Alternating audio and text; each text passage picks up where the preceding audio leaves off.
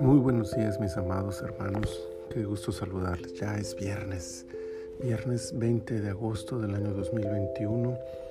Estamos en la temporada 6, el episodio 12 de nuestro devocional en su reposo. Ya estamos en Mateo 12, Mateo 12 capítulo y versículo 37. Quiero leerles este versículo que dice, porque por tus palabras serás justificado y por tus palabras serás condenado.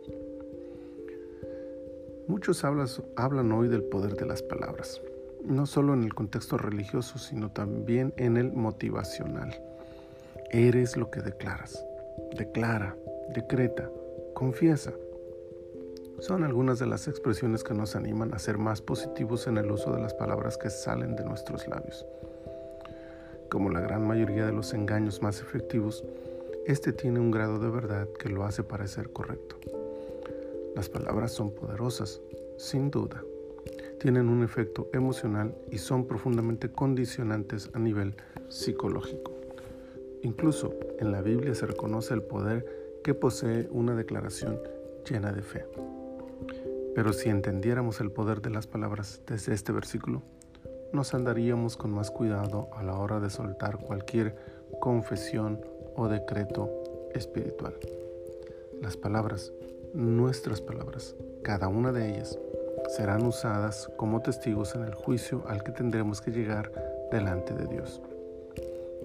Si bien es cierto, no serán las únicas, la palabra de Dios también será un testigo en aquel día, todo lo, lo que hayamos dicho podrá y será utilizado en nuestra contra.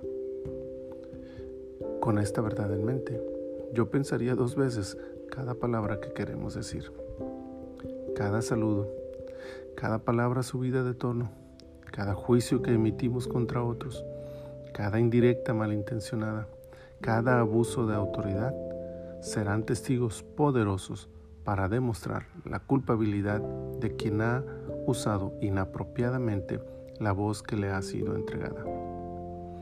Así que más allá de sacar beneficio personal, de usar a Dios como genio de la lámpara o de manipular a otros con nuestras palabras elocuentes, deberíamos esforzarnos por que cada palabra que sale de nuestra boca sea inspiradora y de bendición para aquellos que las escuchan y de quienes hablamos.